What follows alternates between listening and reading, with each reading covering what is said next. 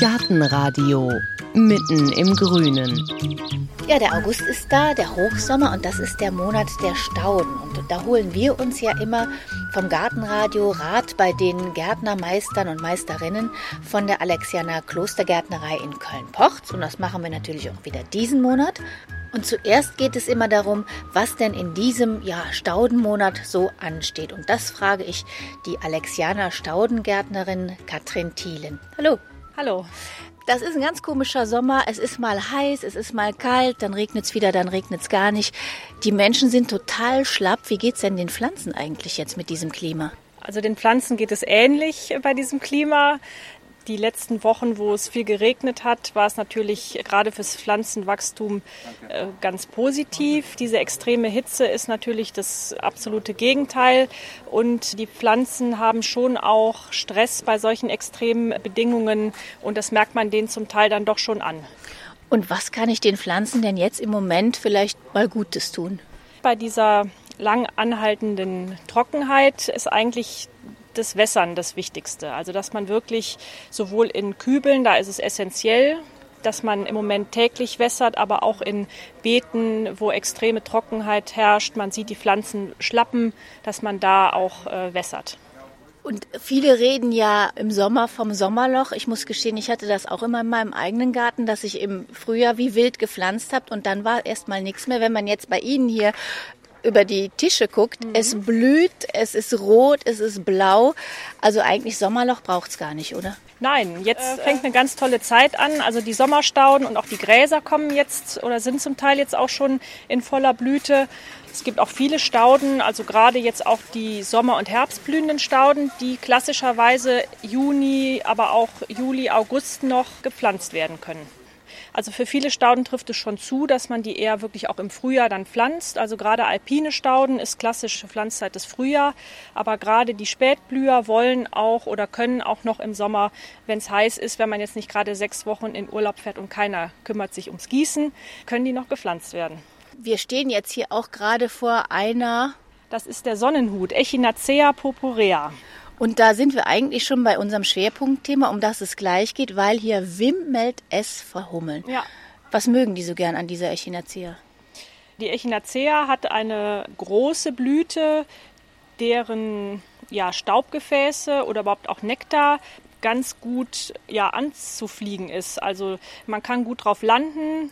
Die haben durch diesen großen Knopf auch ganz viel Nektar zu bieten deshalb sind die eigentlich so gut besiedelt. Und da sind wir auch schon mittendrin, eigentlich bei unserem Schwerpunktthema. Und bei den Alexianern gibt es ja nichts, wofür es nicht einen Experten oder eine Expertin gibt. Und da reden wir jetzt gleich drüber, über Stauden, über die sich nicht nur Menschen, sondern auch Insekten freuen, mit der Gärtnermeisterin Dagmar Hauke. Die ist nämlich nicht nur, wie gesagt, Gärtnermeisterin, sie ist auch Imkerin. Und da gehe ich jetzt mal rüber. Und jetzt bin ich mal rübergegangen zu Dagmar Hauke und äh, jetzt möchte ich erst mal wissen, was war denn zuerst da? Die Leidenschaft für den Garten oder für die Bienen? Ja, das eine geht nicht ohne das andere. Und äh, ich glaube, der Garten war schon zuerst da. Aber dann kam eine Leidenschaft fürs Obst im Garten und dann kamen ganz schnell auch die Bestäuber dazu.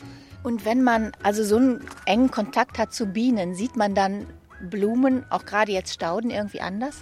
Ja, man sieht die sehr anders. Also wie gesagt, ich bin eigentlich Obstgärtner von der Ausbildung her und seitdem ich die Bienen habe, sehe ich einfach die Vielfalt viel eher. Also ich merke einfach, es gibt nicht nur eine Sorte Minze, es gibt ganz viele, es gibt ganz viele unterschiedliche Unterarten, es gibt gefüllte Sorten, die den Bienen wenig bringen. Die ganze Vielfalt wird einem deutlicher. Und ich sag mal als Laie, wenn ich jetzt hier durch die Alexianer-Gänge sehe, gehe, dann sehe ich ja eigentlich schon wo Bienen und Hummeln sich wohlfühlen oder nicht? Oder kann man das so nicht sagen? Doch, man sieht es einerseits. Gleichzeitig muss man aber bedenken, Blüten geben ihren Nektar oder auch ähm, teilweise ihre Pollen erst frei, wenn eine bestimmte Luftfeuchte oder wenn eine bestimmte Tageszeit erreicht ist, also auch eine Sonnenintensität. Und manchmal hat man das Gefühl, Mensch, da ist ja niemand drauf und im Nachmittag ist auf einmal die Wiese mit dem Klee total voll, weil der erst ab 20 Grad nektart. Also von dem her, man kann schon davon ausgehen, wo eine Hummel oder eine Biene hinfliegt oder andere Insekten, da findet sie auch was, aber ähm, man sollte das über den Tag so ein bisschen beobachten. Es gibt einfach auch andere Pflanzen, die erst in den Abendstunden dann wirklich Nektar abgeben. Und wir haben uns jetzt hier verabredet vor einem Steinquendel und da sehen wir schon, da wird schon eifrig nach Pollen gesucht. Genau, da sind im Moment kleinere Ackerhummeln dran. Die haben einen langen Rüssel und kommen in diese langen Blütenröhren gut rein. Es gibt bei den Blütenformen verschiedene Arten von Blütenaufbau und die Hummeln sind besonders für die Lippenblütler ja, spezialisiert durch ihren längeren Rüssel. Bienen haben etwas kürzere Rüssel und mehr, mögen eigentlich andere Blütenformen lieber. Aber dann kommen die sicher nicht in die Quere.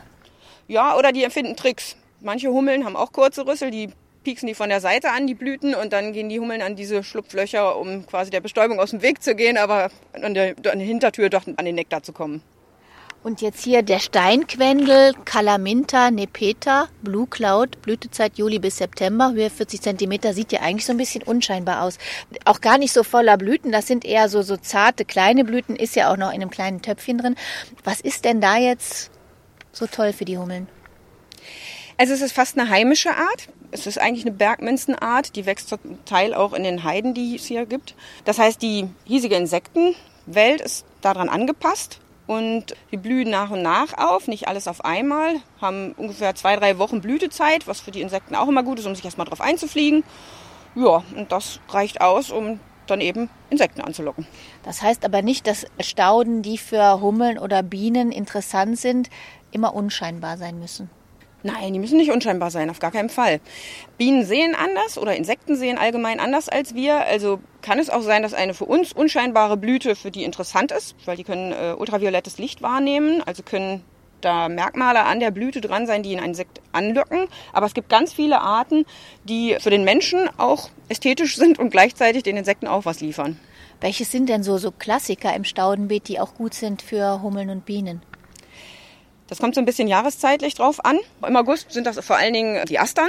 Und da besonders die nicht gefüllten Blüten. Das wäre ganz wichtig, wenn man was für Insekten machen möchte, dass man nicht auf die Sonderformen zurückgreift, die gefüllte Blüten hätten. Da sind nämlich die Staubgefäße umgewandelt in zusätzliche Schmuckblätter oder ja, Lockblätter, die aber keinen Nektar absondern oder eben auch keinen Pollen den Insekten bringen.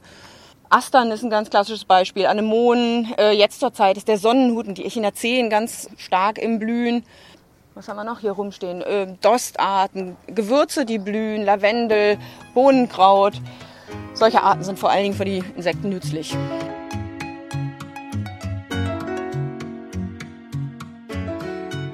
So, und jetzt gehen wir hier mal durch die Reihen von den Alexianern und da kommen wir gerade vorbei an einer wunderschönen, riesigen, rosa-pinkfarbenen Glockenblume. Ja, das ist die japanische Waldglockenblume und die ist wie alle ihre Glockenblumenverwandten unheimlich wichtig für Wildbienenarten. Da gibt es Wildbienenarten, die darauf wirklich spezialisiert sind, nur an Glockenblumen zu sammeln. Die blüht jetzt zur Zeit, das ist eine der spätblühenden Glockenblumen, aber da gibt es ganz andere Arten. Ähm, die kriechende, ja, botanisch heißt sie Campanula porschatskayana oder Schlagiana. Die sind beide unheimlich nützlich für Wildbienen. Die blühen etwas früher im Jahr und haben jetzt so eine Kleckerblüte, nennt man das. Die blühen halt noch so ein bisschen nach, aber sind auch eine sehr dankbare Staude, weil sie eben so eine zögerliche Blüte noch hinterher bringen.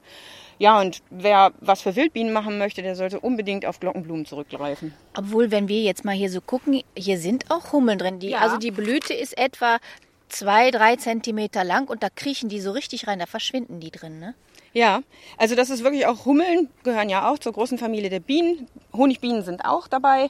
Alle finden da was, aber wie gesagt, für die Wildbienen ist es nochmal eine andere Qualität der Blüte, weil die teilweise so spezialisiert sind, dass sie wirklich nur auf Glockenblumen fliegen können. Und dann ist denen das auch egal, wenn das gar keine heimische Glockenblume ist? Zum Teil ist das denen auch egal, ja. Mit dem Unterschied, dass die Bienen Honig machen und Hummeln und, und Wildbienen nicht. Was machen die denn dann mit ihren? Ja, also Honig machen, also in der Blüte ist Nektar und alle Insekten können diesen Nektar eindicken zu Honig. Das heißt, die entziehen so viel Wasser dem Honig, dass da unter 20 Prozent drin sind, sodass der Nektar nicht mehr in Gärung gehen kann. Die Honigbiene ist mittlerweile so weit entwickelt, teilweise auch durch Züchtung, dass sie große Vorräte davon anliegt, die man lange haltbar aufbewahren kann und denen man ihnen quasi entnehmen kann, austauschen kann, teilweise durch Zuckerersatzstoffe über den Winter und dass man quasi davon eine Honigernte abzwackt. In anderen Ländern wird aber zum Teil auch äh, Hummelnester ausgegraben und da die Nektarvorräte entnommen, wobei die nicht so stark eingedickt, sondern viel schneller in Gärung übergehen. Also das ist dann was zum direkten Verzehr, was man nicht verkaufen kann, was keine handelsfähige Ware wäre. Und was machen die Wildbienen mit dem Nektar? Die Wildbienen sammeln den Nektar zum Eigenverbrauch. In der näheren Umgebung, um dann wirklich den Pollen damit teilweise zu konservieren, zu vermengen. Und die legen quasi auf eine Pollenkugel ein einziges Ei, was sich dann von dem Nektar und dem Pollen, der konserviert ist, ernährt. Im Pollen ist sehr viel Eiweiß, was Kraftreserven und Aufbau der jungen Larve bis zum fertigen Insekt fördert. Und die meisten Wildbienen sind halt Solitärbienen, leben alleine, haben keine Staatenzugehörigkeit und haben äh, Niströhren oder irgendwelche Nischen, Ritzen, wo sie einzelne Brutkammern anlegen, in denen sie dann Pollenkörner mit Nektar vermischt ablegen, mit jeweils dem Nachwuchs dabei. Und die leben dann quasi von der Hand in den Mund. Genau, die leben von der Hand in den Mund. Oft sehen die erwachsenen Tiere ihren Nachfahren gar nicht mehr. Die sterben, nachdem sie dann mehrere Brutkammern gefüllt haben. Das gibt auch teilweise dann ein, zwei Generationen im Jahr oder wirklich nur eine. Die Mauerbiene zum Beispiel fliegt nur im Frühjahr und dann ist Schluss das ganze Jahr über. Die verwechselt man häufig mit Pelzbienen oder mit Hummeln und dann ist sie im nächsten Jahr pünktlich zur Johannisbeerblüte wieder da. Dann haben wir jetzt die Glockenblume kennengelernt und wo gehen wir jetzt hin? Gegenüber steht die Schafgabe. Ach, wir müssen uns nur umdrehen. Genau. Die ist ähm, mit einigen heimischen Wildkräutern auch verwandt, mit dem Rheinfahren oder mit anderen für Insekten sehr interessanten Wildstauden und wie man sieht, sind zurzeit gar nicht viele Insekten daran. Die weiße ist eigentlich die Wildform und dann gibt es die in rosa, in gelb als Zierform gezüchtet für den Garten und dort sind dann wirklich auch viele Insekten zu sehen. Und spielt das jetzt zum Beispiel bei, bei der Schafgabe oder bei der Glockenblume auch eine Rolle, ob es Vormittag oder Nachmittag oder Abend ist? Ja, das ist eine sehr äh, gute Frage. Und zwar spielt wirklich die Sonneneinstrahlung oder die Wärme eine Rolle, ob die Blüte Nektar abgibt oder nicht, also ob sie nektart. Es gibt wirklich, man kann danach fast schon die Uhr stellen, bestimmte Pflanzen, die zu bestimmten Tageszeiten Nektar absondern. Nee, jetzt sind ja wieder keine drauf. Genau, nachmittags sind die voll. Habe ich nämlich gestern noch gedacht, hier müssen wir unbedingt hin. Ja, es ist wirklich mit der Tageszeit auch abhängig. Manche Blüten werden nachmittags mehr beflogen, dann ist tatsächlich da die Nektarabsonderung größer und manche werden im Vormittag mehr angeflogen.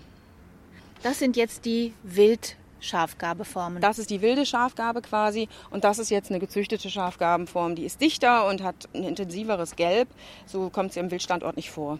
So, und es ist ja jetzt Vormittag und wir haben gehört, da sind nicht so viele dran. Aber wenn man an dieser Wildschafgabe mal vorbeiguckt, dahinter, da sind so kleine weiße Rispen und da wird schon eifrig wieder Nektar gesammelt. Was ist das denn? Das ist eine Lysimachia, also ein Pfennigkraut. Und man sieht, da sind nicht nur Hummeln dran, sondern auch Käfer. Also Stauden bieten halt die Möglichkeit, dass man auf relativ kleinem Raum viel Artenvielfalt schaffen kann und damit eben der gesamten Insektenwelt hilft. Ich habe die nämlich auch im Balkonkasten. Die ist bei mir tatsächlich auch immer voller, ich glaube, Bienen. Wildbienen, Hummeln, ich weiß es nicht genau. Aber auf alle Fälle ähm, sieht man auch im Balkonkasten kann man kleinere Stauden wahrscheinlich eher ganz gut pflanzen, wo auch Insekten was von haben. Ja, das geht sehr gut.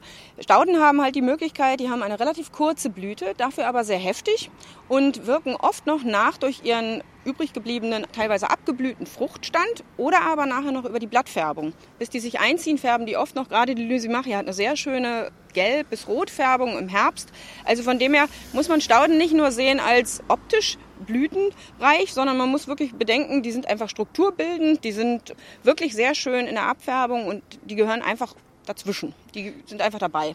Und vielleicht können wir noch mal gerade aufzählen, mit welchen Stauden kann ich in meinem Garten oder auf dem Balkon für Bienen und Hummeln was Gutes tun? kommt ein bisschen auf die Pflanzgefäßgröße an. Also von dem her, man kann äh, mit vielen Stauden was machen. Wichtig ist, wenn man was machen möchte, dass man ein Blühband errichtet. Der Imker redet vom Blühband, weil er einfach möchte, dass über das ganze Jahr irgendwo was blüht. Im Frühjahr ist für Insekten gar nicht die Attraktion so groß, auf den Balkon zu kommen. Die gehen lieber in eine Baumblüte. Da blüht zuerst dann wirklich der Ahorn, die Obstgehölze, die Kastanien und ganz zum Schluss, quasi im Juli, ist dann die Linde zu Ende. Und dann ist wirklich die wichtigste Zeit, dass man dann was Blühendes den Insekten anbietet. Dann brechen teilweise die Hummelvölker wirklich vor Nahrungsmangel zusammen. Das ist dann, wenn man die toten Hummeln unter den Linden findet. Das ist dann ein Erschöpfungszustand, weil sie nicht mehr genügend finden und sich quasi totfliegen. Dann ist es besonders wichtig, dass man quasi durch immer wieder andere Stauden dafür sorgt, dass immer noch ein Nahrungsangebot, ein Nektarangebot vorhanden ist. Also sind, wenn man jetzt jahreszeitlich guckt, dann sind im Moment natürlich wirklich die eben genannten ähm, Echinacea, ähm, Sonnenhüte und verschiedene Kräuterarten, die jetzt blühen, sehr wichtig für die Insekten. Aber man muss eigentlich gucken, am Anfang sind genauso wichtig, im Winter fast schon die Christrosen, dann geht es mit den Primeln weiter, es geht über die Glockenblumen, ganz viele Arten von Ehrenpreisen bis hin dann über die ähm, staudischen Sonnenblumen. Also über das ganze Jahr hinweg gibt es immer irgendwelche Stauden, die blühen. Und das ist mit Stauden eben eine ganz schöne Sache, dass man da wirklich so ein Blühband errichten kann, was mit Gehölzen zum Teil funktioniert, mit Einjährigen eben weniger, weil die eher dann auch in der Haupt im Sommer blühen. Aber heißt das, wenn ich jetzt mal eine Lücke habe in meinem Beet und da blüht dann nichts, was für Bienen und Hummeln interessant ist, dass die dann irgendwann auch gar nicht mehr kommen, weil die denken, da ist sowieso nichts zu holen? Also die würden auf jeden Fall woanders erstmal suchen. Und bei Hummeln und Bienen ist das auch nicht so tragisch, weil die wirklich Völker haben, die das abfangen, wenn mal Saisons sind, wo weniger Nektar oder Pollen eingetragen wird. Wichtiger ist sowas für kurzlebende Arten wie Wildbienen. Die würden tatsächlich aus dem Garten abwandern und dort nicht mehr vorkommen, wenn es nicht dazwischen immer wieder irgendwo was Blühendes gibt. Die leben teilweise nur ein, zwei Monate und für die ist es besonders wichtig, dass nah an ihrem Nistort auch die entsprechende Pflanze, die sie zur Ernährung brauchen, dann wächst. Jetzt haben wir schon ganz viel gesprochen über Hummeln und über Bienen und auch über Wildbienen. Welche Insekten kann ich denn noch fordern oder sollte ich im Garten mit Stauden? Ja, Sie haben natürlich immer dabei, dass Sie auch Käfer fördern, dass Sie Schwebfliegen als Nützlinge anlocken und fördern. Schwebfliegen sind nützlich, warum? Schwebfliegen sind quasi, ähm, man erkennt an der Flügelhaltung, dass es keine Biene ist. Sie machen aber oft in ihrer Maserung auf dem Körper eine Biene oder eine Wespe nach, wollen also Fressfeinde abschrecken und die meisten Arten sind nützlich, weil sie ihre Eier an Blattlauskolonien ablegen und die quasi dann in den Blattlauskolonien sich durchfressen, also die dezimieren. Und deshalb sind das große Nützlinge im Garten, die man wirklich fördern sollte. Und die haben, die Schwebfliegen an sich haben einen sehr, sehr kurzen Rüssel oder Mundorgane, um Nektar aufzunehmen. Die mögen besonders gerne Doldenblütler.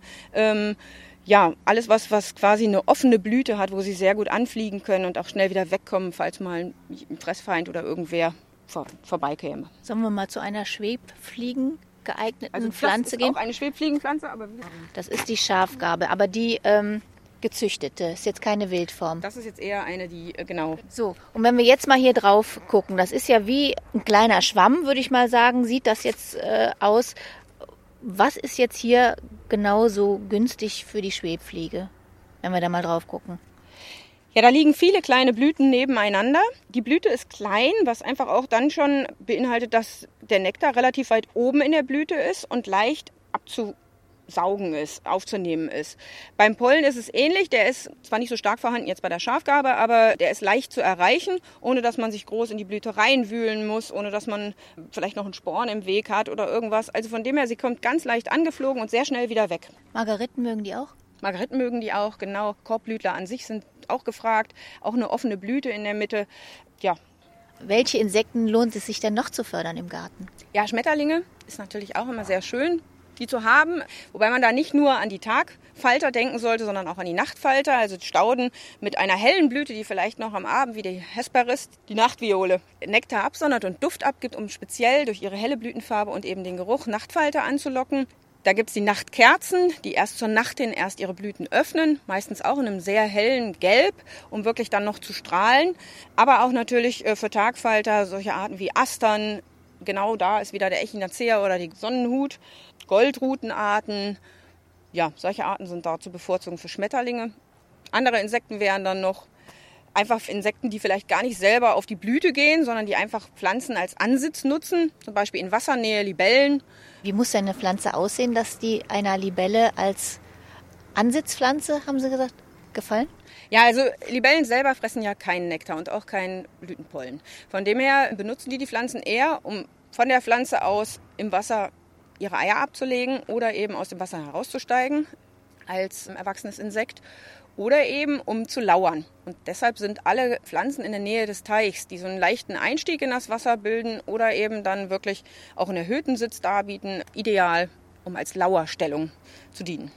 Und könnte ich auch, wenn ich auf dem Balkon so ein kleines Fass oder so habe, so einen kleinen Teich, kann ich da dann auch mit einer entsprechenden Randbepflanzung Libellen anlocken oder ist denen das zu klein?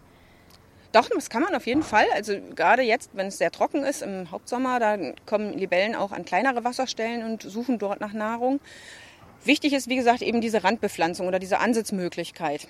Sonst fliegt die Libelle vorbei und sucht das nächste Wasser, wo es die Möglichkeit hat eben.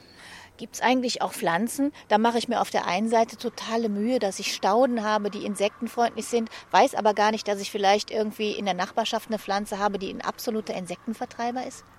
Mir fällt mir auf Anhieb keine richtig insektenvertreibende Pflanze ein. Also wenn eine Pflanze wirklich viel Nektar und Pollen abgibt, dann hält die Insekten eigentlich nichts dahin zu kommen. Es sei denn, man betreibt äh, ja wirklich schädlichen Pflanzenschutz und nebelt das Ganze dermaßen ein, dass man mehr schadet als nützt. Ja. Und das sollte ja eigentlich wahrscheinlich selbstverständlich sein, dass man, wenn man insektenfreundliche Pflanzen hat, dass man eben nicht spritzt. Genau, dass man sehr wenig äh, Pflanzenschutz einsetzt, eben nur das nötige Maß und dabei dann auf Produkte zurückgreift, die wirklich damit nützlichschonend ausgezeichnet sind.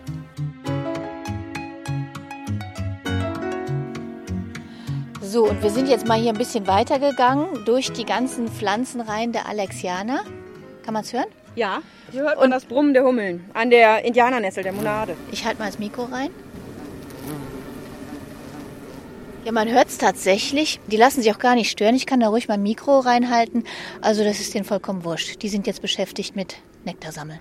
Genau, das ist deren Hauptziel. Hier wird Nektar gesammelt, hier gibt es wenig Staubgefäße oder Pollen zu sammeln. Nektar steht hier im Vordergrund. Das ist eine Indianernessel. Genau, eine Indianernessel, eine Monarde. Die gibt es in ganz vielen verschiedenen Arten. Oft schreckt das leider Gartenbesitzer ab, die Indianernessel zu pflanzen, weil sie im Herbst Mehltau bekommt. Das schadet den Pflanzen aber meistens gar nicht und es tut der Blüte überhaupt keinen Abbruch. Von dem her soll man das einfach ignorieren und wachsen lassen. Und wenn man sich die Indianernessel anguckt, also die sieht äh, ganz wild aus. Die hat so lange, ganz, ganz dünne Blütenkelche. Ja. Und da muss die Hummel ja irgendwie rein. Also das ist, ja, wir haben es schon mal ganz kurz angedeutet, es gibt wirklich auch für jedes Insekt so den passenden Einstieg. Ja, das ist eine ganz lange Lippenblüte. Wenn die Hummel in dem Fall auf der unteren Lippe landet, dann kriegt sie auf den Rücken mit den Staubgefäßen quasi Pollen aufgedrückt. Sie kriegt dann weiter bis in das Innere der Blüte, so weit wie sie kommt, und dann fährt sie ihren langen Rüssel aus und trinkt den Nektar am Ende des Blütengrundes. Ja, das können Hummeln besonders gut bei so langen Blütenformen, weil die einen längeren Rüssel haben. Schmetterlinge haben noch einen längeren Rüssel meist. Bienen haben einen kürzeren Rüssel und dann gibt es andere Insektenformen wie Käfer oder Schwebfliegen, die eben sehr kurze Mundwerkzeuge haben und teilweise gar nicht in die Blüten so tief reinkommen. Die brauchen offenere Blüten. Lippenblüter sind besonders gut für Hummeln und für Honigbienen auch. Also muss ich da auch ein bisschen drauf achten, auf dass ich, wenn ich Stauden habe, insektenfreundliche, dass die unterschiedliche Blütenform haben. Da kann man bewusst drauf achten. Meistens passiert es aber automatisch. Also man, man geht ja mehr nach der Blütenfarbe, als dass jetzt wir Menschen auf die Blütenform achten. Wir haben eine rosa Aster neben einer rosa Indianernessel oder wir haben weiß mit blau kombiniert. Also Oft ist es so, dass man eine Mischung hat, ohne besonders darauf geachtet zu haben. Aber man erkennt auch an den Blütenbesuchern, für wen was geeignet ist. Und wenn ich das jetzt hier so wimmeln sehe, es gibt ja auch Leute, da spielen dann die Kinder im Garten oder man sitzt daneben und isst ein Stück Kuchen, muss ich irgendwie Angst haben, wenn ich da so insektenfreundliche Stauden pflanze, dass ich irgendwann auch doch mal gestochen werde oder so? Ja, man sollte schon ein bisschen wissen, ist man schon mal gestochen worden, reagiert man auf Insekten. Es gibt natürlich auch die Klassiker unter den Stauden, die wenig Insekten anlocken. Das sind entweder die mit gefüllten Blüten oder die Gräser oder Arten, die einfach unscheinbar blühen, zum Teil nur über die Blätter eine Schmuckwirkung haben. Gleichzeitig ist das Wichtigste meiner Meinung nach nicht, dass man die insektenfreundlichen Pflanzen aus den Gärten verbannt, sondern dass man einfach Aufklärung betreibt, dass man seinen Kindern erklärt, da krabbelt was, du das will nicht gestreichelt werden oder dass, wenn du da drauf trittst, dann könnte es sein, dass du gestochen wirst oder dass man zur richtigen Zeit eventuell, wenn man zum Beispiel einen äh, blühenden Thymian im Rasen hat oder so, dann wirklich doch die Sandalen anlässt und nicht barfuß über die Wiese läuft. Oft passieren Stiche an den Stellen, wo man nicht damit rechnet. Und wenn man im Garten mit den Kindern quasi durchgegangen ist und gesagt hat, so sieht eine Hummel aus, das ist eine Biene, du, die tun uns gut, die bestäuben unsere Sachen, die sind wichtig für den Naturhaushalt, dann ist das für Kinder auch ganz anders. Die sehen die Tiere schneller als wir Erwachsenen. Aber ich muss auch schon drauftreten oder draufhauen oder so. Von alleine kommen die nicht zu mir und stechen mich. Ja, der Klassiker ist meistens der Wespenstich, weil Wespen einfach leichter zu erzürnen sind. Bei Hummeln, die sind relativ friedlich, können aber auch stechen. Das sind einfach auch Bienen im weitesten Sinne und die können stechen und der Stech ist schmerzhaft und auch mit normalem Bienengift versehen. Also von dem her, das kann auch zu Schwellungen führen. Aber wie gesagt, da muss man schon drauftreten, um eine Hummel dermaßen ja, zu bedrängen. Also die sind Todesangst dann.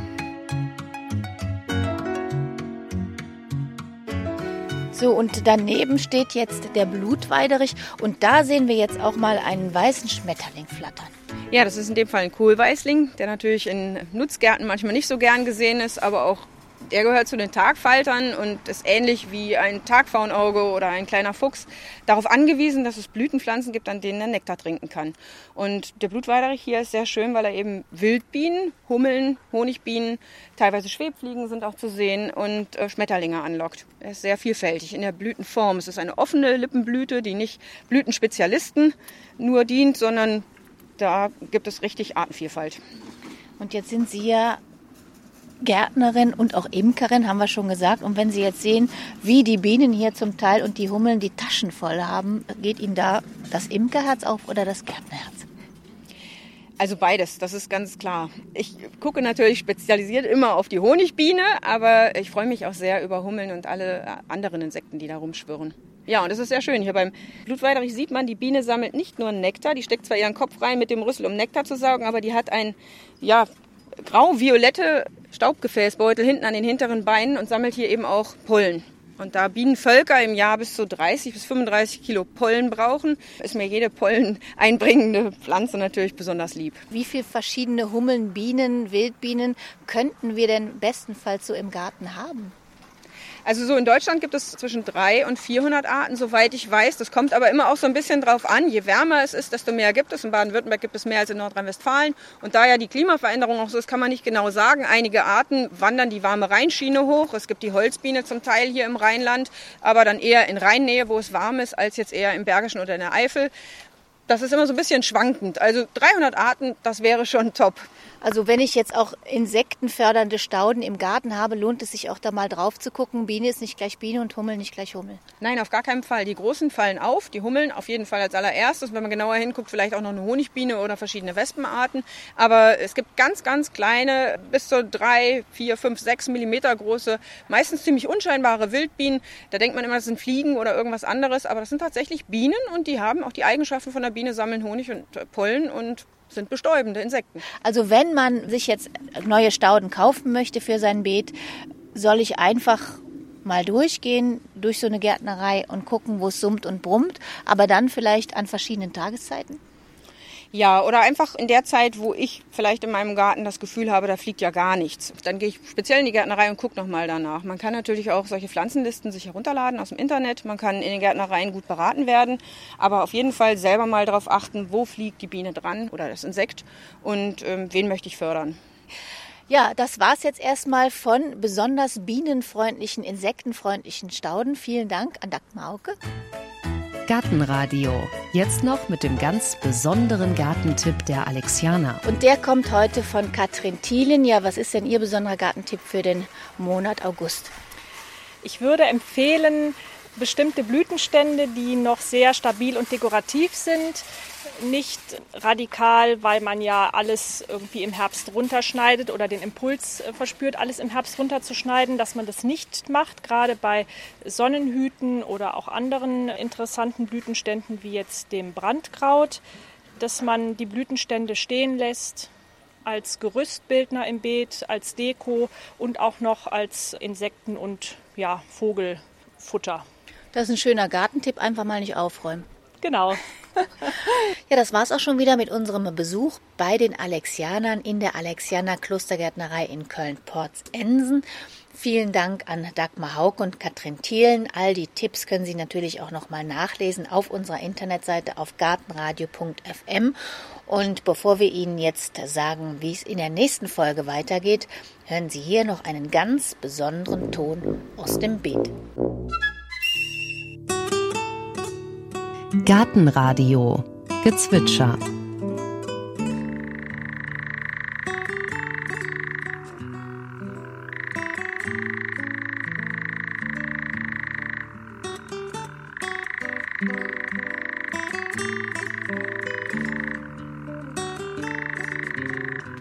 Das war der Ziegenmelker.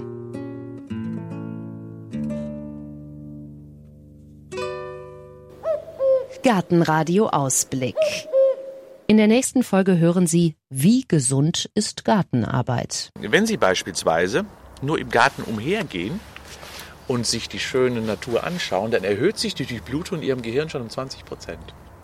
Und das ist schon ganz schön viel, denn Sie wissen, dass Sauerstoff Leben ist. Und Sauerstoff kommt über das Blut in das Gehirn hinein und dementsprechend heißt das, dass für den ganzen Körper quasi einfach diese Aktivität 20 bis 30 Prozent Durchblutungserhöhung im Körper bringt. Das heißt bessere Versorgung für jede einzelne Zelle. Die lebt einfach besser. Und Muskelzellen teilen sich alle 15 Jahre. Das heißt also, auch wenn ich älter bin, über 65 beispielsweise, habe ich Muskelzellen, die maximal 15 Jahre sind. Und Sie wissen, was man mit 15-Jährigen macht, die kann man belasten.